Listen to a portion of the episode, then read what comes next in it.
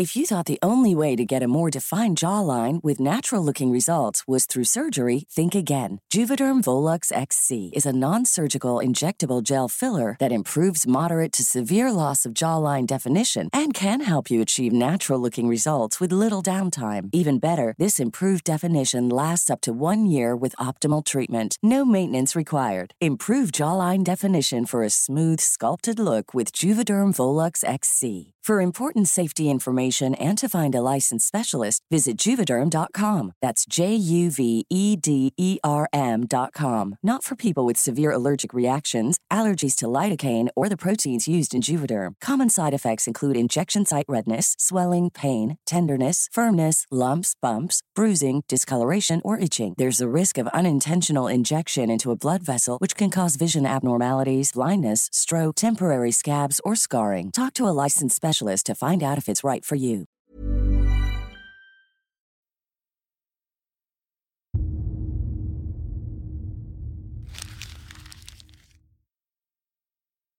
Seguirle el ritmo al país no es cosa fácil, pero en este espacio intentaremos, semana a semana y en 25 minutos, comprender juntos lo que sucede en el territorio que habitamos. Esto es Semanario Gato Pardo y yo soy Fernanda Caso.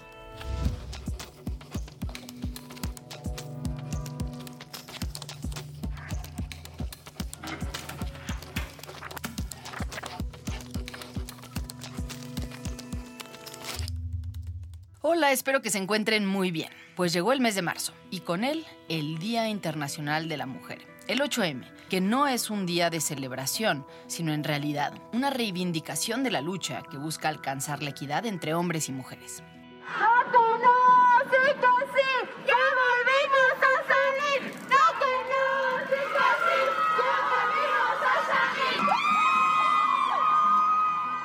Por ese motivo, y ya que este episodio coincide con la semana del 8M, quisimos preparar un episodio especial que aborde un tema que involucra principalmente a las mujeres, aunque la participación de todos, hombres, mujeres y gobierno, es indispensable para llegar a una solución. Se trata de un asunto que suele pasar desapercibido, a pesar de que es fundamental para que las familias, el país y el mundo sigan su curso uniformes limpios, ropa planchada, comida caliente en la mesa, limpieza del hogar y los muchos cuidados que demanda la generación que comienza a vivir y aquella que ha envejecido.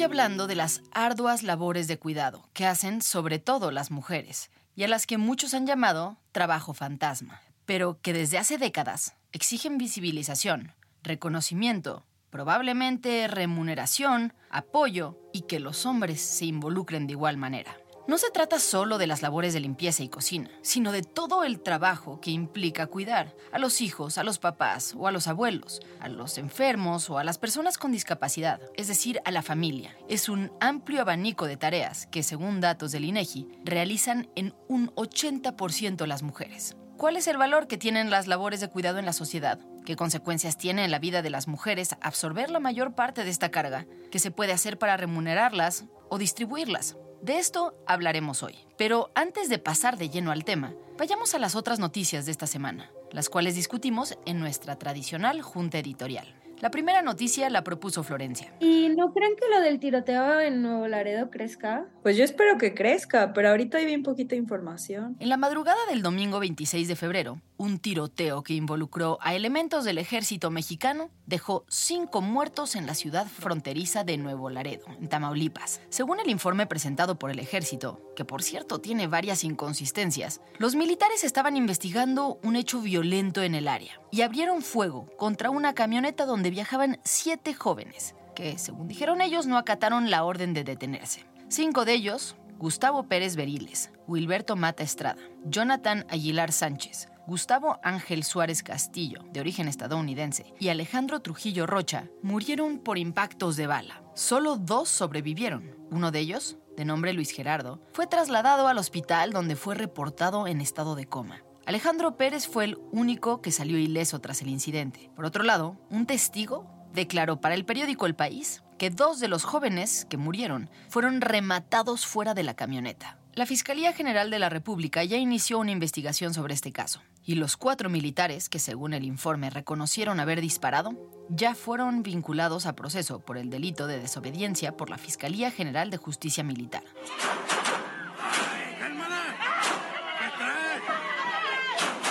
Mira, mi hijo, viejo, ciudadano americano. Estamos ciudadanos americanos, viejo, todos. Nada, tenía arma, no tenía nada, viejo. ¿Qué edad tenía tu hijo? 21 años, Gustavo Ángel Suárez. Según información de Data Cívica, en supuestos, entre comillas, enfrentamientos con el ejército, por cada herido hay siete muertos. Las cifras son alarmantes. La Comisión Nacional de Derechos Humanos dio a conocer que inició ya una queja de oficio por este caso. La segunda noticia la propuso Fabiola. Oigan, pues les cuento la actualización de lo que ha pasado con la ministra Esquivel y pues resulta que le concedieron una suspensión definitiva para detener la investigación que le estaba haciendo la UNAM y me parece que se va a impugnar. Y continuamos con el caso de plagio de la ministra Yasmín Esquivel, específicamente el que concierne a su tesis de licenciatura. Pues resulta que el Comité Universitario de Ética de la UNAM, mejor conocido como Coética, estaba a punto de concluir su dictamen sobre la tesis de licenciatura presentada por la ministra cuando la jueza en la Ciudad de México, Sandra de Jesús Zúñiga, concedió una suspensión definitiva a Yasmín Esquivel en el contexto de un juicio de amparo. Esto, por supuesto, está siendo litigado en tribunales y la UNAM ha pedido que se le permita terminar, pero habrá que esperar a que las instancias judiciales resuelvan. En medio del escándalo que esta noticia sumó al caso, el presidente insistió en minimizarlo. No, no pasa nada. La No, universidad no, en como no pasó y se- nada cuando se robó este Calderón la presidencia. Y lo que le quiero o preguntar. sea, sí, y no dijeron nada. Hubo un gran plagio porque se robaron la presidencia de México y no se quejó nadie, nada más nosotros, los periodistas no, y, y ni los presi- intelectuales tampoco. El 3 de marzo, el presidente López Obrador dijo en su conferencia mañanera que consideraba todo esto un asunto politiquero, que los medios han inflado al nivel del caso García Luna y también aseguró que hay intereses detrás de las acusaciones contra Yasmín Esquivel. Pasando a otro tema, si escucharon nuestro episodio de la semana pasada, estarán enterados de la construcción de la gigafábrica de Tesla en México. Bueno, pues una buena noticia. El 28 de febrero el presidente López Obrador confirmó que la planta sí va a construirse en México y será en su destino original. Hay ya un entendimiento, si van a dedicar la inversión a México y se va a establecer la planta en Monterrey. Por su parte, Elon Musk, el CEO de Tesla, lo hizo oficial el miércoles 1 de marzo y sostuvo, acompañado de su equipo de expertos a nivel internacional, que la estrategia consiste en expandir la producción global de vehículos eléctricos. Por lo que esta megaplanta en México será complementaria a la operación del resto de las fábricas instaladas en Estados Unidos, Alemania y China. López Obrador aseguró que existen una serie de condiciones en su construcción que incluyen el compromiso de cuidar el agua del Estado. Hay un primer compromiso que es el de el uso en todo el proceso de fabricación de automóviles eléctricos, la utilización de agua reciclada. y descartó otorgar incentivos gubernamentales. Sin esos subsidios, las ventajas comparativas de México son únicas en el mundo. Significa más inversión para México, más inversión para México y más empleos. Y esto también lleva a que vayan aumentando los salarios de los trabajadores. Por su parte, Marta Delgado, la subsecretaria de Asuntos Multilaterales de la Cancillería, informó que va a haber un portafolio de inversiones adicionales que se están negociando, ya que se prevé la producción de baterías, equipo aeroespacial y desarrollo científico en otros estados del país. Y ahora sí, vayamos al tema principal de esta semana. decir que trabajo y sostengo a mis hijas creciendo con mis propios intentos. Es indudable que en las décadas recientes ha habido avances en la ruta rumbo a la igualdad de oportunidades entre hombres y mujeres. Cada vez hay más mujeres profesionistas, más mujeres en posiciones de poder en el gobierno, más mujeres en las ciencias y en las artes. Sin embargo, aunque estos logros no se pueden minimizar, la realidad es que el camino por delante es aún sumamente largo y el problema no se está atendiendo con suficiente premura. Según datos de la ONU, si continúa el actual ritmo de cambio, alcanzar la igualdad de género puede llevarnos cerca de 300 años. Así como lo oyes, 300 años. Y hay muchas mujeres en condiciones de pobreza o pertenecientes a grupos racializados para quienes esto podría tomar aún mucho más tiempo. En ese contexto, según cifras del INEGI, existen 43 millones de mexicanos que requieren algún tipo de cuidado y 80% de ese trabajo es realizado por mujeres. Como cuando tu esposa te dice, lava los trastes. no voy a lavar mi madre. Nada voy a lavar. Eso no es cosa de hombres, es cosa de viejas. Yo lávalos tú. ¿Eh? Nada, un, un TikTok. Un TikTok que está ahorita. ¿De qué? No, ya lo voy a borrar porque nada, está bien chafa, ni me gustó. Sí, no, déjamelo. Sí, de hecho, estaba poniendo música. No, no estoy hablando solo de ese tipo de cuidado. Y es que justo reducir el concepto a quién lava los trastes es un error. Las labores de cuidado van mucho más allá y son mucho más profundas y demandantes de lo que solemos reconocer. Estamos hablando de hacerse cargo de la vida y bienestar físico y emocional de otras personas. Muchas veces por encima de las necesidades personales de quien cuida. De acuerdo con datos de la cuenta satélite del trabajo no remunerado en los hogares en México del INEGI, en 2020 el valor económico de las labores domésticas y de cuidados se calcula en 6.4 billones de pesos, equivalentes a 27.6% del PIB nacional. Sin embargo, durante los recientes cinco años, el presupuesto destinado a programas en la materia se redujo 34.4% según datos del Centro de Investigación Económica y Presupuestaria. Estos programas son, por ejemplo, el programa de apoyo para el bienestar de las niñas, niños, hijos de madres trabajadoras y la erradicación del programa Escuelas de Tiempo Completo. Cuidar es súper pesado, o sea que cuidar cansa, asola, relega, exprime y que sí eso sucede, pero esta fue una reflexión como mucho, mucho, mucho más después. En realidad no es, o sea, estas consecuencias del cuidado se hacen evidentes, es porque no hay como un sostén, una estructura que sostenga ese sistema de cuidados alrededor de quien cuida, ¿no? Entonces, para mí fue como entender que no eran mis hijas, ¿no? Con su vida y su necesidad, ni era yo con mis limitaciones de incapacidad, sino que era un sistema que nos exige un montón de cosas, pero también nos deja solos. Escuchas la voz de Daniela Arrea, periodista, documentalista y escritora mexicana. Su trabajo se caracteriza por un enfoque en temas de derechos humanos. Recientemente, Daniela publicó Fruto, un libro que entrelaza las voces de mujeres hablando de sus distintos roles como cuidadoras, para dejar claro que si bien no todas somos madres, todas hemos cuidado y hemos sido cuidadas. Ella me cuenta que desde que se volvió mamá, se le hizo evidente que en el país hay una falta de atención a las personas que cuidan de otras, a pesar de que el beneficio que estas labores dejan en el país es mucho mayor que todo el impacto, por ejemplo, de la industria automotriz en México. Cada acción que se lleva a cabo de manera, entre comillas, gratuita en un hogar permite que el país siga andando, que el trabajo que sí es visible se cumpla todos los días en las oficinas y plantas, que haya niños y jóvenes preparándose en el país. Y mientras que para otros rubros de la economía hay carretadas de inversión, en el caso de los cuidados, el presupuesto no ha hecho más que reducirse en este sexenio.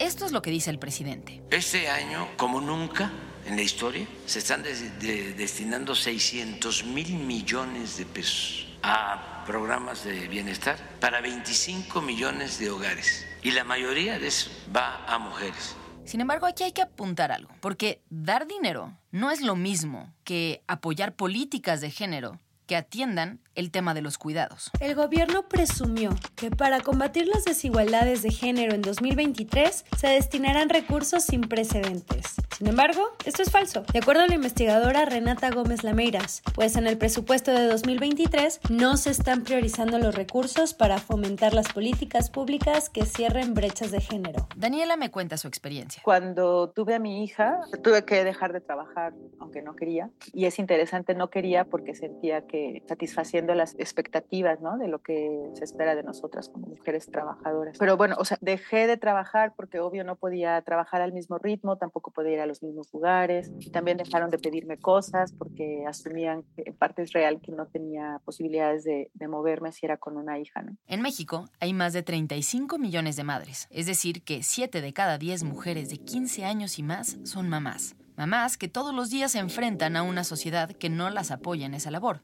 Entonces, ¿quién apoya a quienes cuidan? ¿Quién las acompaña en casos de crisis? Según me explica Daniela, el primer efecto de que no haya entornos adecuados para el cuidado es que las mujeres, aunque así no lo quieran, terminan siendo obligadas a quedarse en casa. No hay facilidades para que salgamos al mundo con los hijos. Hay más lugares pet friendly que kid friendly. Entonces es más fácil que te dejen entrar a un lugar con un perro que con un hijo. Es más fácil que haya bebederos para perros que cambiadores de pañales en baños de hombres. O es más fácil que alguien te vea con cara de ternura cuando entras en un avión con un perro a que te vean con cara de susto cuando entras en un avión con un, o en un camión con un niño y van diciendo así como puta que no se siente al lado de mí. Todo esto, según me explica Daniela, tiene un impacto directo en la forma en la que las mujeres se relacionan con el mundo. Se limitan las posibilidades sociales, sí, pero también las laborales, las deportivas, las culturales y las recreativas. El Centro de Estudios Espinosa Iglesias apunta que si no hay una protección social, cuidados infantiles y otros servicios de cuidado, esto repercute directamente en un 11% de desigualdad de oportunidades a nivel nacional para las mujeres, mientras que para las personas que se encuentran en los niveles socioeconómicos más bajos, la cifra es de 38%.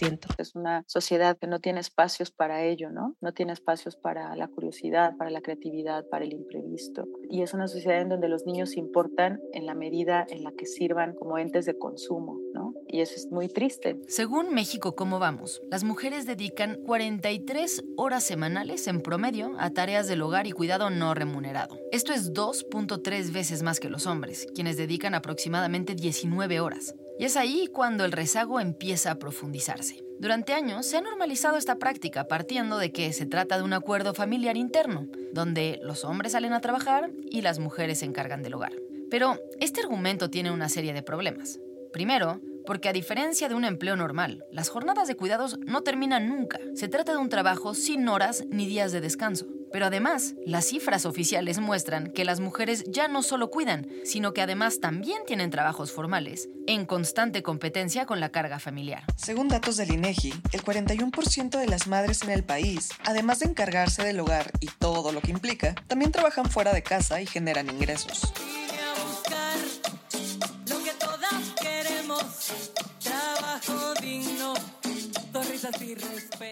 Le pregunto a Daniela cuáles podrían ser posibles soluciones. ¿Hacia dónde se tiene que avanzar? ¿Cuál es el camino? ¿Cuál sería la ruta para pensarlo y para empezar a diseñar como un mejor sistema, como tú lo llamas, ¿no? Una de las ideas es que se subsidie, ¿no? Y que se pague a las mujeres que cuidan. Pero hay quien dice que pagar a las mujeres que cuidan sigue fortaleciendo el círculo de que son las mujeres quienes tienen que hacerse cargo de eso, ¿no? Y entonces tendría que haber un involucramiento de los hombres también en esta responsabilidad de cuidar. Y me parece que tiene sentido porque, o sea, ponerle un valor económico al trabajo de cuidados es muy complicado. De acuerdo a lo que Daniela me dice, el tema del pago a las mujeres que cuidan tiene un problema de sesgo, pues se refrenda que es la mujer quien debe hacerlo, en lugar de que sea un trabajo mejor distribuido en la pareja. Por otro lado, Daniela hace hincapié en lo difícil que es calcular el costo del cuidado, que tiene que ver con trabajo, pero también con cariño y con ternura. ¿Cómo calcular el valor de eso? Soy un hombre que fue criado para no cambiar pañales, como si tuviera una suerte de impedimento genético para hacerlo. No preguntes en qué puedo ayudar,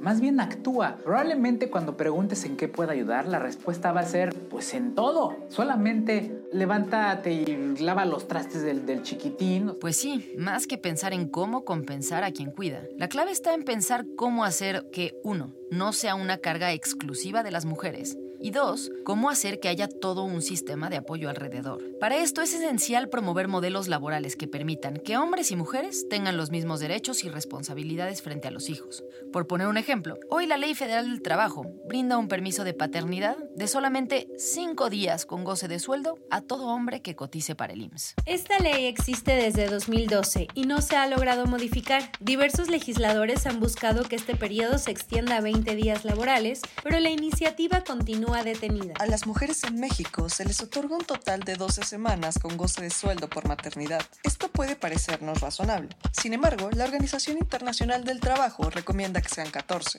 Tan solo Venezuela y Chile otorgan 26 semanas, más del doble que México, mientras que en Europa las licencias son muchísimo más largas. Reino Unido y Noruega, casi un año. Croacia, un año y dos meses. En México, el estado de Tlaxcala lleva la delantera con una licencia de paternidad de 45 días naturales con gozo de sueldo. Pero a ver, si bien 7 de cada 10 mujeres de 15 años o más son madres, no todas las mujeres lo son y no todas quieren serlo. Sin embargo, el tema de cuidados alcanza a todas las mujeres, pues son las mujeres quienes cuidan no solo a los hijos, sino también a los los hermanos, a las personas enfermas, a las personas con discapacidad y adultos y adultas mayores. En cualquier caso, se trata de un trabajo agotador y de enorme responsabilidad. El síndrome del cuidador quemado se refiere cuando el cuidador primario de una persona está tan cansado que la presencia de estrés, ansiedad, depresión, irritabilidad, insomnio, dificultad de concentración, apatía, pérdida de apetito y cefalea o abusos de sustancias nocivas es la constante. Ella tiene razones para ser muy desconfiada, pero está cansada de despertar asustada. Se mira en el espejo y elige ser valiente en la mente positiva, aunque fuera este caliente. Pero entonces, si las labores de cuidado son tan importantes, ¿qué tendría que hacer el país, el gobierno y la sociedad para construir un sistema que apoye a quienes cuidan? Para responder esta pregunta buscamos a Melissa Ayala, quien es maestra en Derecho por Harvard y está especializada en Derechos Humanos y Teoría Legal Feminista, así como en litigio de derechos sexuales y reproductivos. Hoy en día es coordinadora del área de documentación y litigio de caso en la organización GIRE. Melissa me explica que desde hace unos cuantos años hay una iniciativa conocida como Sistema Nacional de Cuidados, un conjunto de políticas, programas y acciones articulados para garantizar los derechos de todos aquellos que necesitan y brindan cuidados. En México, este sistema está siendo impulsado por varios colectivos y organizaciones de la sociedad civil y además existen ya iniciativas para crear una ley general del Sistema Nacional de Cuidados. La ausencia de un sistema nacional de cuidados se sabe que incrementa la desigualdad de, de oportunidades en nuestro país. Esto, por supuesto, que también impide la inserción, eh, pues sí, la inserción plena en los ámbitos educativos, en el ámbito laboral, en el ámbito social, en el ámbito político. También eh, la falta de un sistema nacional de cuidados restringe el acceso de las personas cuidadoras a la seguridad social y, y sus posibilidades de, de, acumulación de bienes eh, y patrimonio, ¿no? Entonces, cuando llega el momento del retiro, por ejemplo, la mayoría de estas mujeres que se han dedicado a, al cuidado de otros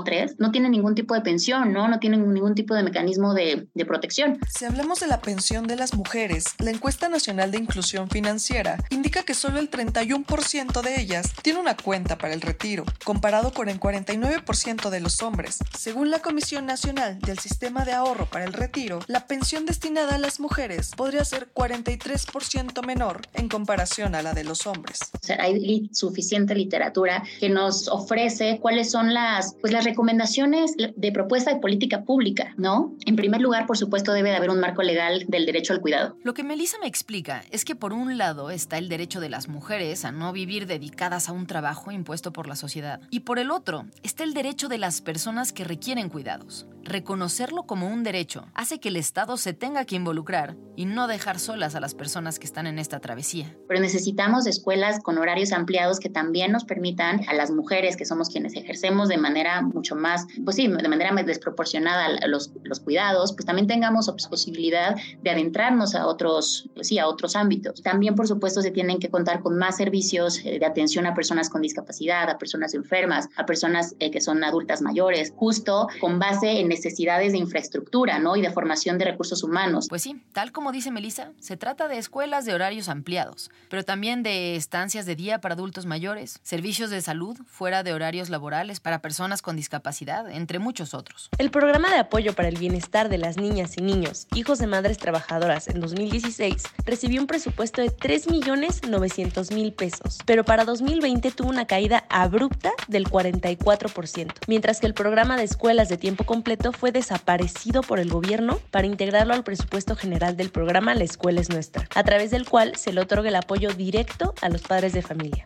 Sin embargo, este programa aún se conserva en algunos estados, pero con presupuesto propio y ya no federal. ¿no? O sea, creo que todas estas partes que son la sociedad, mujeres, hombres, personas, personas no binarias, familias, sociedad, los mercados, el Estado, todas estas piezas son claves para lograr una corresponsabilidad, porque muchas veces hablamos de corresponsabilidad y únicamente hablamos de la corresponsabilidad intrafamiliar, ¿no? Pero tenemos que entender que todas estas partes son claves para lograr una verdadera corresponsabilidad de manera sistemática, ¿no? No solamente culpando a la unidad familiar. Ok, hasta aquí sabemos que necesitamos un sistema nacional de cuidados.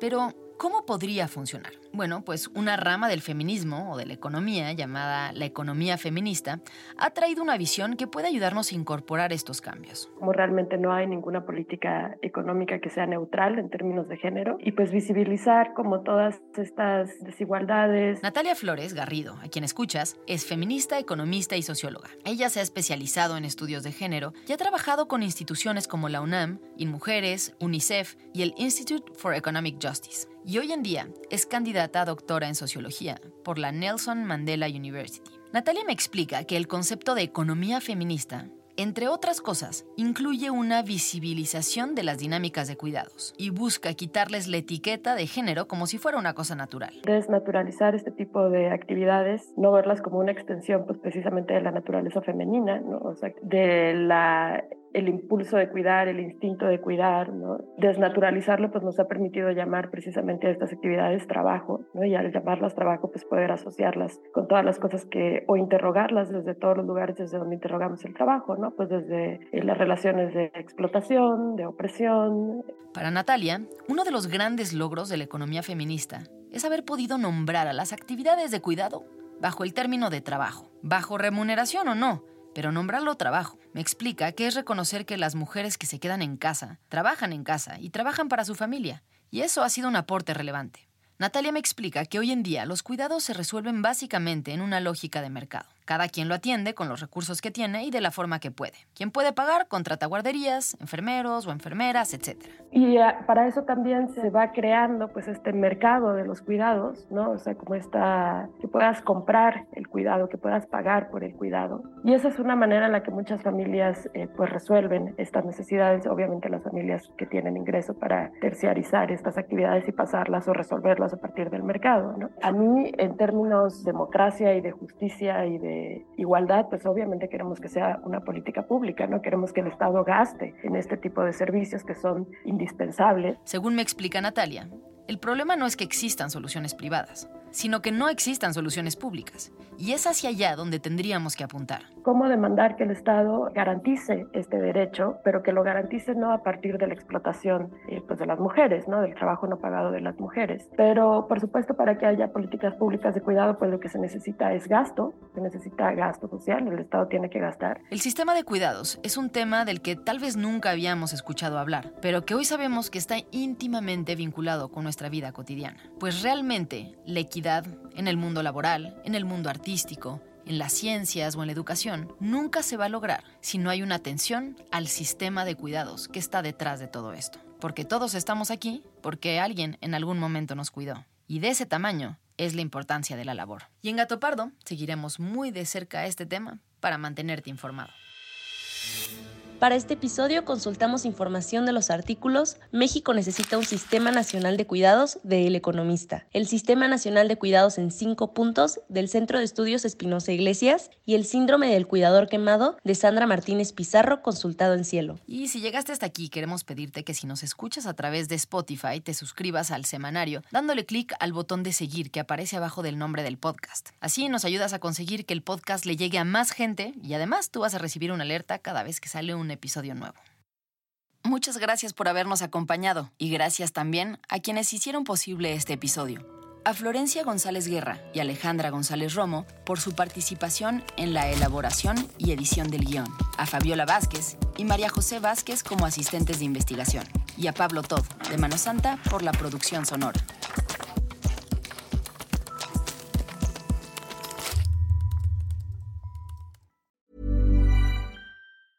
If you thought the only way to get a more defined jawline with natural looking results was through surgery, think again. Juvederm Volux XC is a non surgical injectable gel filler that improves moderate to severe loss of jawline definition and can help you achieve natural looking results with little downtime. Even better, this improved definition lasts up to one year with optimal treatment. No maintenance required. Improve jawline definition for a smooth, sculpted look with Juvederm Volux XC. For important safety information and to find a licensed specialist, visit juvederm.com. That's J U V E D E R M.com. Not for people with severe allergic reactions, allergies to lidocaine, or the proteins used in Juvederm. Common side effects include injection site redness, swelling, pain, tenderness, firmness, lumps, bumps, bruising, discoloration, or itching. There's a risk of unintentional injection into a blood vessel, which can cause vision abnormalities, blindness, stroke, temporary scabs, or scarring. Talk to a licensed specialist to find out if it's right for you.